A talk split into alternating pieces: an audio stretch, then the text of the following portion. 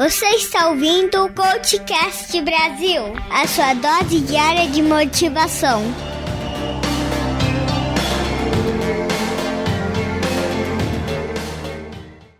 Em certa oportunidade, em uma época que eu era um ingênuo e novato profissional, eu atuei como responsável técnico em uma empresa que fabricava extintores de incêndio e cilindros de gás natural. Nessa oportunidade, eu coordenava os processos que tinham relação com a fabricação desses produtos. Como comentei em algum episódio anterior, eu me sujeitei nessa época a receber um salário menor para poder trabalhar, o que talvez tenha me feito ser contratado.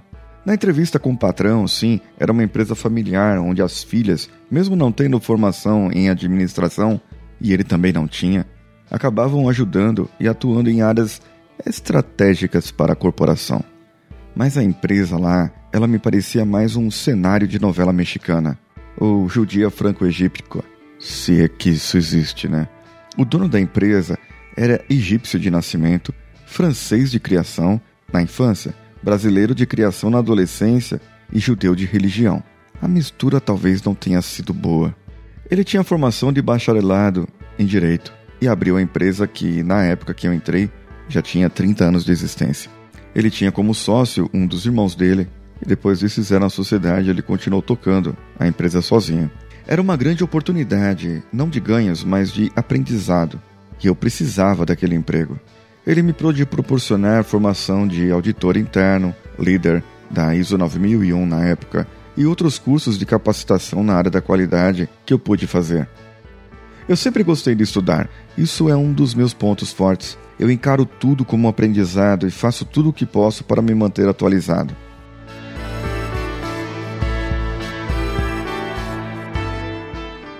Eu não vou contar tudo o que eu passei naquela empresa, até porque só nessa aqui já renderia vários causos. Mas um destaque era que eu ser responsável técnico, ou seja, era o meu número de CREA que carimbava em minha caneta que assinava os certificados daqueles cilindros de GNV. Vocês já viram algum explodir por aí? Já viram essas explosões matar alguém? Sim, é perigoso. Dá uma olhada no YouTube aí, deve ter algum vídeo. Cilindros de gás natural explodindo. Pois então, Aí vai mais um ditado popular meu. Um engenheiro que não cuida dos processos, além de ser um cagão, ele está fadado ao fracasso. Então eu era caprichoso nisso. Sabe aquela motorista ou aquele motorista de carro no primeiro ano de habilitação que deveria tomar cuidado até com os buracos? Então eu era assim. E tinha alguns processos que poderiam comprometer seriamente a fabricação e, por consequência, a segurança e, por que não, a vida do pessoal que participava do processo de fabricação. A empresa não estava bem e havia muitas teorias da conspiração interna na chamada Rádio Peão. E ainda mais que tinha gente de muitos anos de casa, colaboradores de 15, 20 anos e que conheciam o patrão há muito tempo. Uma das teorias era que um dos novos colaboradores, que entrou um pouco antes de mim, uns três meses na época, era um gerente de vendas, que também era gerente da produção, e por isso tinha duplo interesse: produzir para vender e vender para produzir. A teoria era que ele era um dos culpados da queda dos negócios da empresa. Só para vocês entenderem, o salário do mês era pago em quatro parcelas no mês consecutivo. Eu não recebia tudo no dia 5. Eu recebia uma parte na primeira semana, outra na segunda e assim por diante. E isso quando eu entrei, porque quando eu saí, nem salário eles estavam pagando mais. Há uma história que logo me contaram que quando a gente entra na empresa, o pessoal quer se ambientar, quer vir, quer cumprimentar, dar boas-vindas, falar: ah, Oi, tudo bem, como vai? Me lembrou Joseph Klimber. Oi, tudo bem, como vai? Oi, tudo bem, como vai? E aí, é, o pessoal chegou tal, e aí aquele pessoal que era mais próximo ali, que tinha muitos anos de casa, e aí era um assalto que a empresa sofreu de um carregamento de sucata de latão que era utilizada como matéria-prima para a fabricação dos engates de conexões de mangueiras, aquelas mangueiras de combate a incêndio que você tem aí no seu prédio ou na sua empresa. O que muita gente achava estranho era que, numa sexta-feira qualquer, o gerente de compras pediu emprestado o computador que ele utilizava na empresa, pois o dele havia quebrado. Então ele levou a CPU, o monitor, o telefone, a impressora HP 692C, quem lembra dessa? Tudo para casa dele. Isso na sexta-feira. Na segunda, chegam os colaboradores e então encontram tudo vazio. Ou não encontram a empresa do jeito que estava. Além da carga de sucata de metal, que estava avaliada em cerca de 2 milhões de reais na época, os ladrões roubaram todos os computadores, monitores e tudo que puderam carregar. Então a única mesa que tinha um computador era o do gerente de vendas. Bem suspeito, né? Sim, um pouco. Mas eu não conhecia a pessoa direito e não costumo julgá-la só pelo que me contam. Não é porque vão me contar que você é um ladrão que eu vou achar que você é um ladrão, não é? Eu tenho que verificar, deixar você me roubar um dia e aí, quem sabe. Então, um dia eu havia parado o processo de fabricação dos cilindros de GNV por um problema no tratamento térmico. Era um forno para tratar os cilindros para que ele ficasse natureza, eh, do jeito que ele deveria ser, dentro do processo da qualidade. E eu estava estudando o problema junto com o pessoal técnico para que nós pudéssemos resolver e voltar à produção. Então eu conheci de perto esse gerente. Não que ele não tivesse vindo antes, quando logo que eu entrei na empresa, para poder se apresentar e prestar seus préstimos, dizer um bem-vindo ao novo engenheiro, ele mostrou nesse dia que conhecia e quis dizer quem era. Isso no primeiro dia que eu entrei. Ele dizia que dominava os processos, que sabia de todas as coisas, da qualidade. Afinal de contas, ele havia vindo de outras empresas do mesmo ramo. É uma pena que essas outras empresas tinham falido já. Suspeito? Não. Então chegou esse camarada lá, aquele sorriso no rosto, suas mãos no bolsos, pelo qual ele era conhecido na fábrica, mão no bolso. Eventualmente tirava para cumprimentar alguém e dar uns tapinhas nas costas. Ele usava uma calça de sarja clara e sapatos igualmente claros, uma camisa escura de manga curta.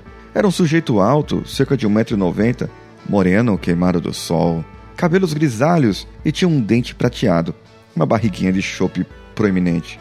Pode ser que não seja exatamente assim, mas é como eu me lembro dele. E acreditem, se eu ouvir hoje, vou lembrar. Posso não lembrar o nome do cafajeste ou da pessoa, mas o rosto não me sai da mente. Nesse dia, ele entrou com esse sorriso e veio me perguntar: por que você parou a produção? Eu tenho que produzir porque tem um cliente esperando e nós precisamos que esse cliente é, seja atendido logo. E aí ele chegou e falou: Não tem problema, alguns produtos podem passar tranquilamente. Bom, o que nós tínhamos na época eram testes de qualidade, os quais diziam que se o produto podia ser finalizado ou não. E em caso de vários produtos darem problema, o lote deveria ser rejeitado o que representaria um prejuízo grande para a empresa. Eu aprendi nesse dia que quem fala mais alto tem razão e quem é novato deve ficar quieto. Mas às vezes, o novato pode falar e ele terá razão, se ele falar da maneira correta e com o conceito correto. Eu sempre fui educado a tratar as pessoas. Minha mãe me criou assim. Raramente eu levanto a voz. E ele disse primeiro com um sorriso no rosto. E quando eu coloquei o meu na mesa, ele tirou o dele e quis mostrar que era maior. E aí acabou-se os sorrisos. Até o patrão tremia quando ele falava. Ele era vendedor e vendia pelo medo. Então, as pessoas temiam que ficassem sem ele, que ficassem sem aquilo, sem aquilo outro. Ele falava que o cliente estava esperando, que ele ia cancelar e que teríamos que pôr para produzir e todo aquele blá blá blá. Tecnicamente havia uma solução apenas: fazer o que chamamos de normalização daquele lote, para ver se ia recuperar a estrutura molecular dos aços de cilindro. É técnico pra caramba isso. Muito obrigado aos tecnólogos metalúrgicos de plantão aí. E ele gostaria que liberasse dessa maneira que estava. Ou seja, sem esse tratamento de normalização e nem tentativa. Então o que eu propus é: vamos fazer os testes hidrostáticos, que eram do padrão, mas o pessoal estava com medo, pois um já havia estourado e poderia afetar a segurança dos operadores ali, daqueles equipamentos. Esse teste consiste em colocar um cilindro em um suporte, e aí eu realizo uma medição da quantidade de volume d'água que entrou nele. Injeto pressão, injeto pressão, injeto pressão, até ele atingir um limite. Após esse esforço, eu tiro toda aquela pressão e aí eu verifico se o volume de água que entrou ficou armazenado por causa da pressão. Se ele houver uma deformação de 10% a mais, o item estaria reprovado. E a cada 200 cilindros de um mesmo modelo, eu deveria fazer um teste de ruptura. Então começamos a fazer os dois. Em um cilindro no teste hidrostático não passou, porque rompeu o fundo dele. O outro passou e pegamos esse para teste de ruptura. E lá não passou. Rompeu o fundo e com uma pressão abaixo do que deveria. E aí o camarada queria passar por tudo o que pudesse fazer. Alegou para nós que a pressão dos testes era muito maior da pressão de uso e que não teria problema algum. Era só liberar. Não vai ter problema. Mas como eu era o responsável técnico e não queria nada que pudesse me corromper ou ainda afetar a segurança dos clientes, eu acabei por negar aquilo. Eles ficaram bravos, mas não puderam fazer nada, pois a minha palavra era a lei naquele momento, e eu poderia parar o processo, tanto quanto fechar aquela empresa. Bom, eles só poderiam fazer algo para mim naquele momento tentar me corromper, mas aí eles perderiam totalmente meu apoio nessa tentativa. Nessa ocasião foi descoberto o problema, foi resolvido e aquele lote perdido. Não totalmente, pois ele pode ser cortado, produzido cilindros de outro tamanho, tratado novamente dentro do forno que já tinha sido corrigido o seu problema, e aí houve um prejuízo, um retrabalho, gastou-se gás, um monte de coisa, mas não perdeu o aço, que era um valor maior para a empresa. Nessa experiência também aprendi que certas pessoas devem ser tratadas a pão de ló, quando necessário, e achibatadas quando saírem do controle. Mas na verdade sabemos que seres humanos não funcionam assim. Em empresas, em relacionamento com outras pessoas, muitas vezes devemos ser políticos, mas na hora H devemos ser profissionais. Não tem problema eu almoçar com um mau caráter se ele pode facilitar o meu trabalho dentro da legalidade da empresa, mas tem problema eu passar a ser mau caráter com ele e atuarmos na marginalidade do negócio, prejudicando a empresa e quem quer que seja.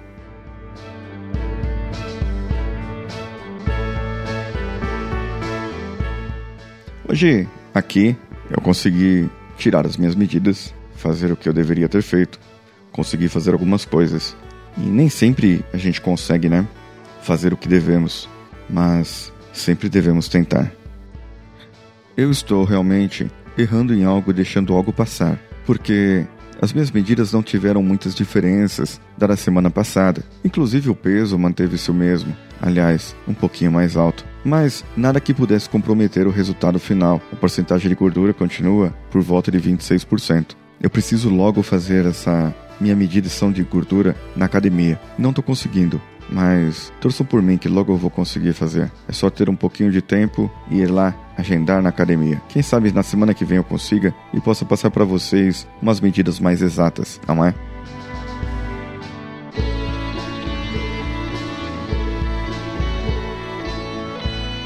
Bom, e você? O que está fazendo para manter o seu resultado, para ir avante acerca do seu resultado? O que você pode fazer para melhorar? Qual a sua história, qual o seu caos que você tem da sua empresa? Conte para mim pelo contato arroba coachcast.com.br ou procure-nos nas redes sociais, no Twitter, Facebook ou Instagram pelo CoachCastBR.